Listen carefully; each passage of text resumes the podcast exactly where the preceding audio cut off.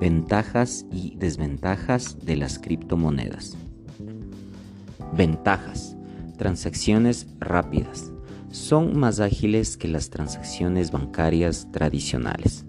Plataformas como Visa y PayPal ofrecen una velocidad de transacción por segundo de 1700 y 193 respectivamente.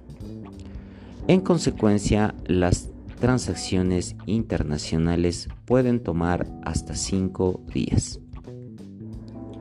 Hasta el 2020, las 5 monedas digitales con mayor velocidad de transacción por segundo son EOS con 3.000 transacciones por segundo, Tron con 2.000, Ripple con 1.700, Stellar Lumen con 1.000 y Cardano con 1.000 seguras. Según los expertos, es imposible la falsificación o duplicación de las criptomonedas, gracias a una sofisticada combinación de técnicas criptográficas probadas. En este sentido, cada persona cuenta con unas claves criptográficas que son necesarias para realizar cualquier tipo de operación digital.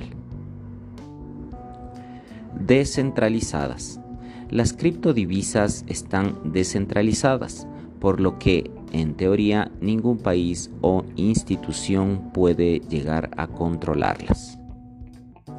Sin intermediarios.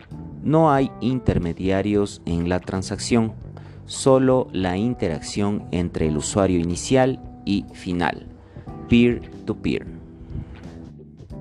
Privadas las criptomonedas guardan la privacidad de los usuarios que las poseen ya que no son públicos sus nombres, al contrario de lo que ocurre con las cuentas y tarjetas de crédito. Sin embargo, todas las transacciones realizadas quedan registradas de forma permanente en el blockchain de cada criptodivisa. Las principales criptomonedas de privacidad son Bitcoin, Monero, Zcash y Dash. Globales. Se pueden utilizar desde cualquier país, solo se requiere el acceso a Internet. Bajas tasas e impuestos. Las transacciones realizadas a través de criptomonedas tienen un mínimo costo impositivo. Desventajas.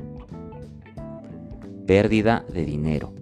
Si se extravía la clave privada para acceder al wallet personal o billetera, es probable que se pierda todo el dinero virtual que se poseía. Limitación y prohibición.